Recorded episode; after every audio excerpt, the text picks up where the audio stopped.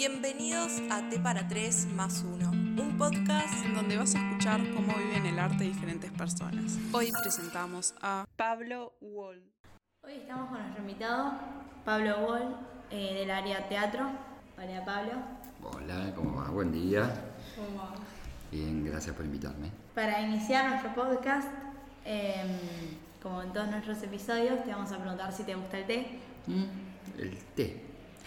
Eh, sí, me gusta té, me gusta té, pero no me gusta el té común. No tomo té común, común, porque me hace mal. El té negro me gusta, pero no me cae muy bien. El té verde me encanta, pero me hace mal. No, eh, me gusta tomar té, pero té saborizados, con sabores raros. En general me gusta como de frutas exóticas, qué sé yo, de mango, canela y, no sé, tornillos. Todo lo que encuentre raro me gusta.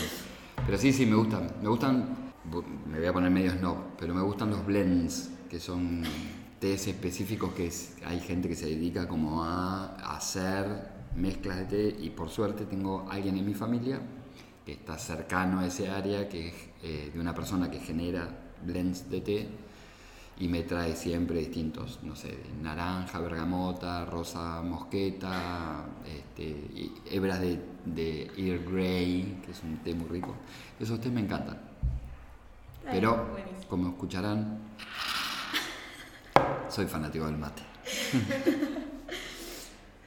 Bueno, y ahora ya eh, metiéndonos más en la temática, eh, te queremos preguntar qué es el arte para vos y qué sentimientos te genera. ¿Qué es el arte para mí? Es, compleja la pregunta, porque no es, digo, no es fácil.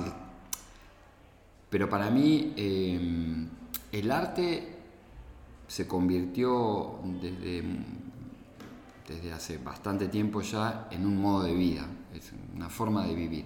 Eh, pensar todo en base al arte, en base al hecho artístico, buscar en cada situación, eh, por más cotidiana que parezca, buscar en, en cada situación el hecho artístico, el dónde está el arte escondido, porque arte hay en todos lados, Sí. que es di- distinto a pensar arte que cultura. Digo, hago esa aclaración porque en general se tienden a mezclar ambas cosas. Digo, el arte es parte de una cultura. Y, y estuvo presente en mi vida desde que era chiquito. Eh, yo sabía que me gustaba todo lo relacionado a lo artístico, con la música, con la pintura, con, con las artes escénicas. Me, gustaba bailar, me gustaba cantar, me gustaba actuar sin saberlo, porque muchas, muchas veces uno actúa sin saber. Eh, y de a poco fui creciendo y se fue incrementando, incrementando y me, me di cuenta que, de hecho, llegó un punto de mi vida donde decidí dedicarle pura y exclusivamente mi vida al arte. Y de hecho es mi forma de vida eh, y mi forma de subsistencia, que nunca se acaba el arte. Y sí. Eh, bueno, más o menos te vamos a preguntar sobre qué es lo que te hizo ir por el camino del arte. Mm. Bueno, hace poco en una entrevista de radio también contaba, porque, porque fue medio como que, como que lo pude, pude ubicar cuándo, cuándo y dónde fue el disparador principal. Eh, y entonces lo, lo comentaba en, una- en un programa de radio. Eh, tuve el recuerdo de muy, de muy chiquito, no me- pero no me acuerdo qué edad tenía, pe- pero estaba en jardín, o sea que tendría 5 años, estimo 4 o 5 años. Yo iba a San Francisco de Asís y nos llevaron al teatro municipal, a conocer esas visitas guiadas que uno hace. Sí. Nos llevaron al teatro y habíamos preparado con la maestra de música, habíamos preparado una canción que cantábamos y tocábamos mientras hacíamos percusión con cuchara, tenedores y qué sé yo. Bueno, nos llevaron a recorrer el teatro y yo, yo me quedé maravillado. Ya de chiquitito me encantaba como disfrazarme, era lo mismo que contamos todos, la mayoría, como disfrazarme, eh, hacer de cuenta que estaba como en un show, pero era re chiquito y, y cantar y cantaba cualquier cosa y todo lo percutía. Vamos a esa visita al teatro, recorremos el teatro que era hermoso y yo ya estaba maravillado, pero cuando pisamos el escenario y me acuerdo de ver todas las butacas y todo y después aparte vinieron nuestros papás, mamás, etcétera, familias y cantamos ahí y sentirme como sentirme visto, mirado del otro lado y yo estar ofreciendo algo que a la gente le gustaba, como que había esa comunicación y en un lugar tan hermoso como es el Teatro Municipal, también como majestuoso en ese momento, que si bien yo era un porotito de 20 centímetros, ¿no? porque siempre fui enano, eh, y el teatro era gigante, pero esa sensación, como la recuerdo como fue el puntapié y dije, esto lo quiero hacer siempre, e, esto me gustaría que esté siempre presente en mi vida. Obviamente no lo pensé con esas palabras, ¿no? pero que esa sensación fue muy fuerte y me duraba y me duraba. Y todo tenía que ver con eso, como con la espectacularidad quizás, o, el hacer eso, de generar algo y, e intercambiarlo con alguien que observaba. De hecho, yo no empiezo haciendo teatro, mi carrera como artística empieza con la música eh, a los 10 18 años, 17 aproximadamente, que empezó a tocar con una banda que era un fiasco, una banda con la que no, hacía, no íbamos ni para atrás. Este, pero después empecé a tocar con otra y, con la que estuvimos muchos años tocando, yo eh, cantando y componiendo las canciones, componiendo la letra. Yo ya había empezado a hacer talleres de literatura, de escritura, eh, empecé a pintar también y a hacer escultura. Bueno, todo lo que pudiera hacer a nivel artístico, pum, me metía tantos recitales de, estar cantando en escenarios mm, me hacían dar cuenta que necesitaba algo más, como que me sentía en el escenario que algo me estaba faltando como para completar esta, este diálogo con, con la gente que iba a mirar. Y ahí dije, no, claro, bueno, voy a hacer teatro. Voy a hacer teatro. Y cuando empecé a hacer teatro, al tiempo se terminó la música y dije, no, mi, gran amor es el teatro, porque me permitía también un espectro mucho más amplio.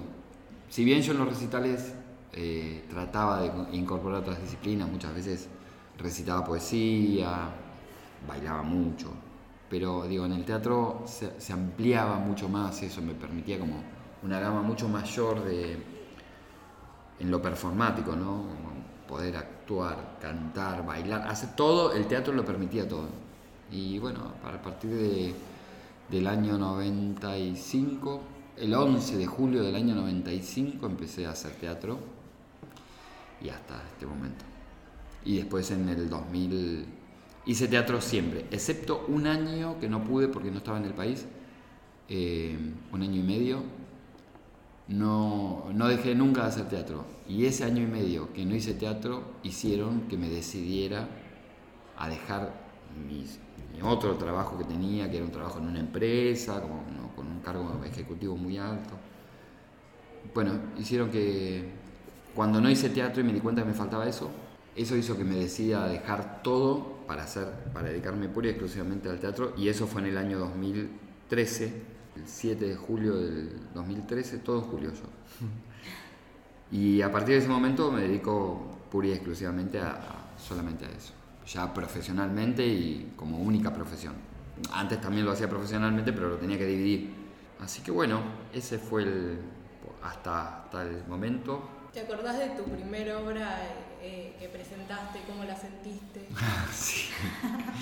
sí, después de Después de más o menos dos años de hacer taller, un año y medio, dos años de hacer un taller, eh, y no hacíamos nada, no hacemos nada. Y era como, oh, bueno, yo quiero actuar, ya quería hacer. Bueno, hicimos, escribimos una obra con una compañera mía, que es un género muy difícil lo que hicimos. Eh,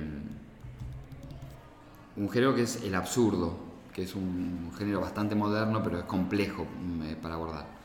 Y eran dos, dos personajes, una chica y mi personaje. Este, y en el absurdo en general siempre se habla eh, muy subjetivamente, pareciera que cada uno de los personajes hablan eh, por sí mismos y no se escuchan, que en general siempre pasa eso en el absurdo, lo que se plantea siempre es la incomunicación, pero, pero tienen un contexto específico y todo. Bueno. Y me acuerdo que estuve como una semana nervioso porque no sabía qué iba a pasar y qué sé yo. Y era un festival y entonces ahí presentábamos este, varias obras de teatro. Me puso muy nervioso, muy, muy nervioso. Y me acuerdo que fue, esto fue en un centro cultural que había, que era un bar, una radio y una sala que tenía, que se llamaba el Bar de la Calle y tenía a su FM correspondiente, que todavía actualmente sigue estando, que es FM de la Calle. Y nuestro, nuestra obra empezaba con alguien, en, la chica estaba en el escenario y yo entraba de atrás corriendo y gritando, bombas, bombas, están tirando bombas. Y de, nervioso que estaba, dije, bombas y me caí, así como con esta campana, porque contraté efectos especiales. Eh, y me caí, me caí, me tropecé y bueno, igual eso le dio un poco más de realismo a la escena y me equivoqué el texto, me acuerdo. Estaba, muy, muy nervioso. Pero donde me acomodé un poquitito y me centré en lo que estaba haciendo, eh, estaba como tomado por la situación. Y, fue una de las experiencias más lindas que, que tuve. Eso fue en una, en una muestra. Después la primera obra, ya con texto de otro, de un autor, etc. Eh, fue creo que al año siguiente de eso. Y fue una obra muy linda. Y la verdad que ahí ya me sentía como un actor profesional y todo, pero bueno, cada vez que va pasando, pasa una obra y una experiencia, uno también se empieza como a hacer evaluaciones y dice, ah, no, esto no, no, Y entonces después viene la próxima obra y dice, ah, esta sí, esta está buenísima. Y pasa y uno dice, ah, no, bueno, pero tengo que corregir tal cosa. Y así va pasando, acá hasta la fecha. Esa fue mi primera experiencia.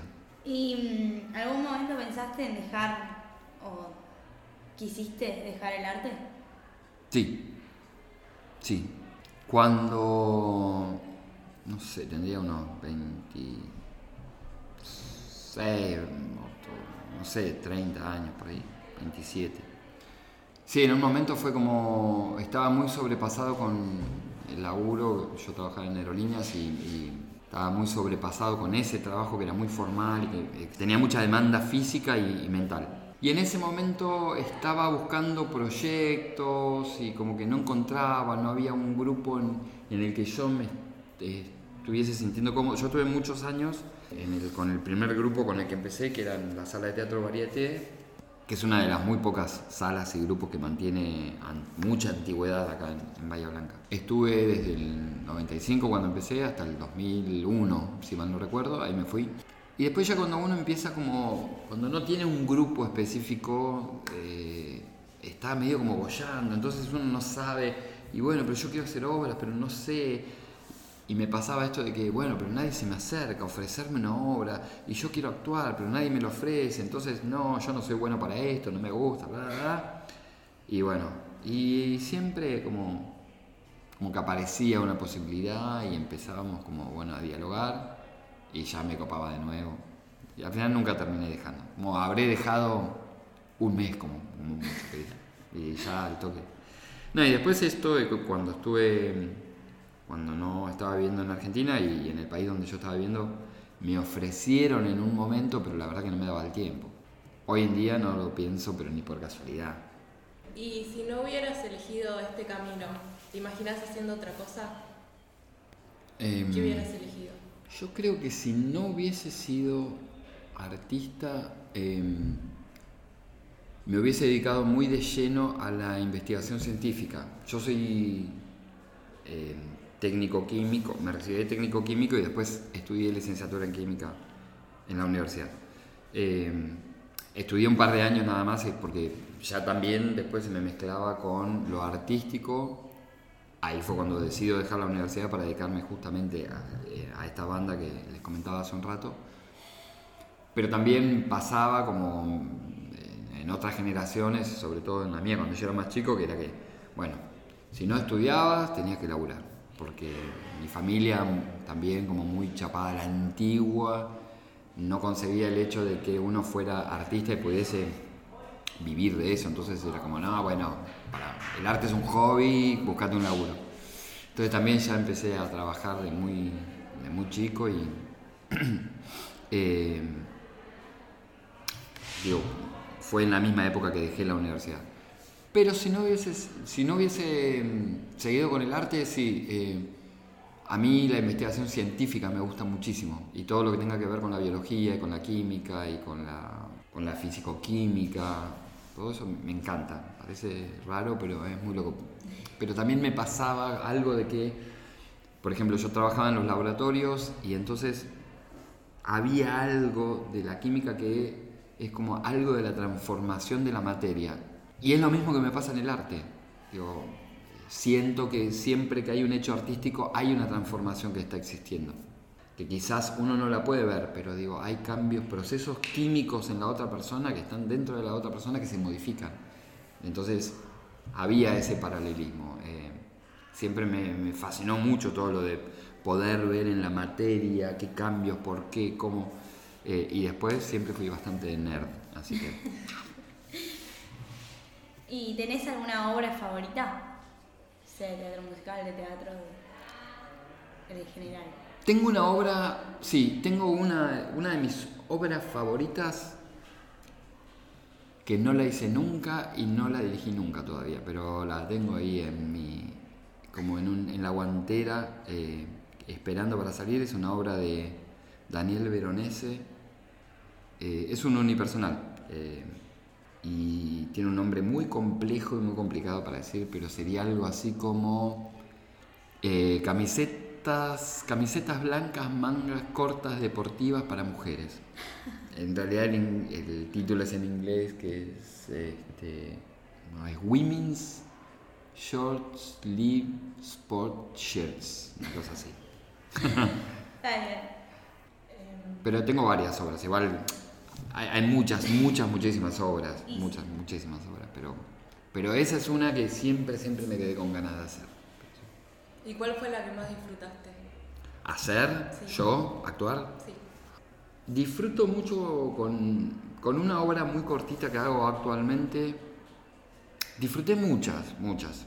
Digo, las que más disfruté que me acuerde, porque también tiene que ver con los procesos, ¿no?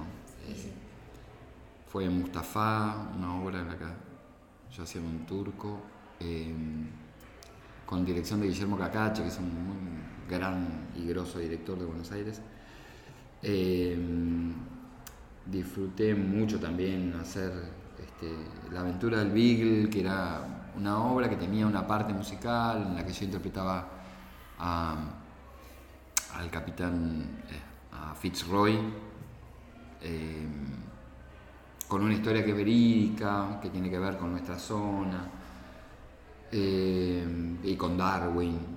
Eh, esa obra me, gustaba y la disfrutábamos mucho, también tenía que ver mucho con el proceso y con el elenco, nos divertíamos mucho.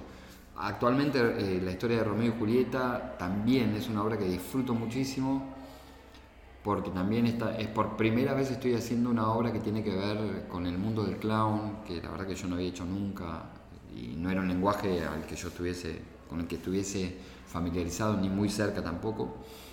Pero hay una obra que también estoy haciendo actualmente que se llama Tal vez viva demasiado, que la hago con mi compañera Vicky Pesuti, que es de una autora de Buenos Aires, de, de Mariela Asensio, con la que tuve ya oportunidades de trabajar otras veces y, y en otras y hacer otras obras de ella.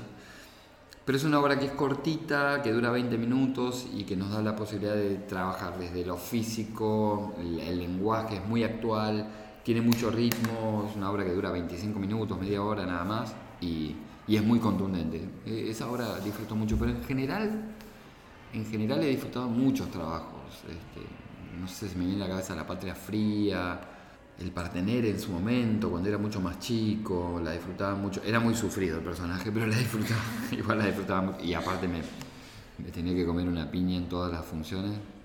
Entonces, eh, pero en general disfruto mucho, pero, pero estas que nombré, Mustafa y tal vez Vida Demasiado, fueron como experiencias mucho más fuertes.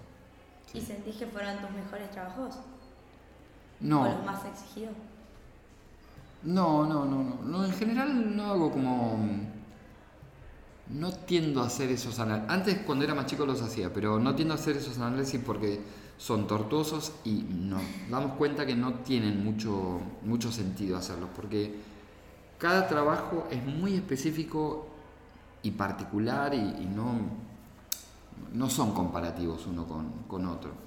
Sí digo, bueno, en estos quizás hubiera mejorado determinadas cosas o ahora con esta experiencia, pero como cada uno llega en su tiempo y tiene, tiene sus términos, como, eh, sí, en algunos digo, bueno, han sido mucho más exigidos. Hace dos años hice una obra que se llamaba Es necesario entender un poco que era una obra potente, pero era muy dramática y, conllevaba un, un esfuerzo como de una intensidad superior y era como bastante desgastante. Pero por ejemplo, hoy, en la historia de Romeo y Julieta, digo, cada función me deja agotado, pero también porque lleva un, trabajo físico, sobre todo en, esta obra. Tiene un timing y, hay mucho, mucho laburo físico. Digo, por eso cada uno tiene como su independencia, ¿no? Bueno, gracias por venir, por coparte y y por tomarte un tiempito para estar con nosotros. No, no, por favor, gracias a ustedes y me encanta que se hable de arte siempre, así que yo agradecido que hablemos de teatro y que se difunda y que más gente se cope haciendo arte y teatro y sobre todo que se entienda, que esto lo digo cada vez que hablo con cualquiera y sobre todo en, escuelas, que, que se pueda entender que el arte es una profesión y es un trabajo como cualquier otro y que tenemos que empezar a entender eso, que dejar de romantizar que eh, las y los artistas somos personas que somos bohemias y que volamos, no, tenemos necesidad como todo el mundo, nos encanta, qué sé yo, no sé, comprarnos nuestra ropa, este, tener nuestra casa, comemos, y digo, como cualquier otro, ¿no? De todos los, eh, las cosas que uno hace cuando trabaja, eh, Digo, el artista, si bien tiene otra forma de vida, y eso es cierto, trabajamos y todo lo que hacemos es por trabajo y también eh, tenemos nuestro, nuestro sindicato, estamos organizados, hay una ley del actor también de la actriz que permite que tengamos una jubilación después, etc. Por eso, digo, muchas veces hay gente que te dice, no, no, no sé, yo me dedicaría al teatro pero como hobby porque no, no voy a vivir de esto. Bueno, sí, sí, sí se puede vivir. Hay que elaborar mucho, pero se puede vivir. Y si quieres pasarnos alguna recomendación de tus obras. Y sí, bueno, eh, ya queda un poquitito, queda poquitito del año, pero actualmente eh, recomiendo que vayan a ver la Comedia Municipal, que para mí es eh, un ente que hay en Bahía Blanca y que no existe ya prácticamente en todo el país y que Bahía fue la única ciudad que la pudo sostener y es un, ente, un híbrido entre eh, el Instituto Cultural de Bahía Blanca, que es parte de la municipalidad, y de la Asociación Argentina de Actrices y Actores, que conjuntamente eh, lo que hacen es eh, seleccionar proyectos anuales, dos, dos proyectos anuales, uno por cada semestre, uno con un director de afuera y otro con un director de acá de Bahía Blanca o directora, cada uno con su elenco, trabajan seis meses cada, cada elenco con es un elenco profesional que tienen pagos esos seis meses con sueldo, con coberturas, etcétera, y que no solamente la obra se, da en teatros, sino que recorre colegios, sociedades de fomento, centros de jubilados, de jubiladas, este, se hacen y todo gratuito, siempre va girando en toda la ciudad y en la zona incluso, y la gente lo puede ver gratis. Eso está buenísimo lo aprovechen. Hoy eh, digo, hoy en este semestre estamos haciendo esta obra que mencionaba antes, la historia de Romeo y Julieta, que es una obra que toma el clásico de Shakespeare, que mucha gente conoce como, bueno, una historia de amor y una tragedia, porque quienes conocen Romeo y Julieta saben que eran eh, una chica y un chico muy chiquititos y que, y que la historia termina trágicamente, pero bueno, decidimos, sobre todo la directora Vicky Pesuti, decidió tomar esta historia desde otro lugar, desde el lado del humor, para ver cómo podíamos reversionar esto y que no deje de ser una tragedia, pero tomada desde el humor, que parece una contradicción, pero está ahí. Incluso hasta la parte más trágica está tomada con humor. Eh, el 21 de noviembre, que es este domingo que viene, vamos a estar en el Teatro Municipal con dos funciones, una a las 19 y otra a las 21, con entrada libre y gratuita. Lo único que tienen que hacer es entrar al link que hay.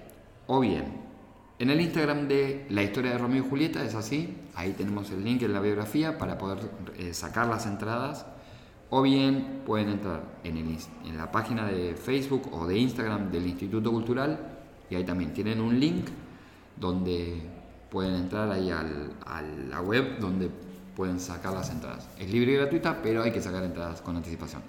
Eso por un lado, después cuando vean tal vez viva demasiado, con Vicky Pesuti también.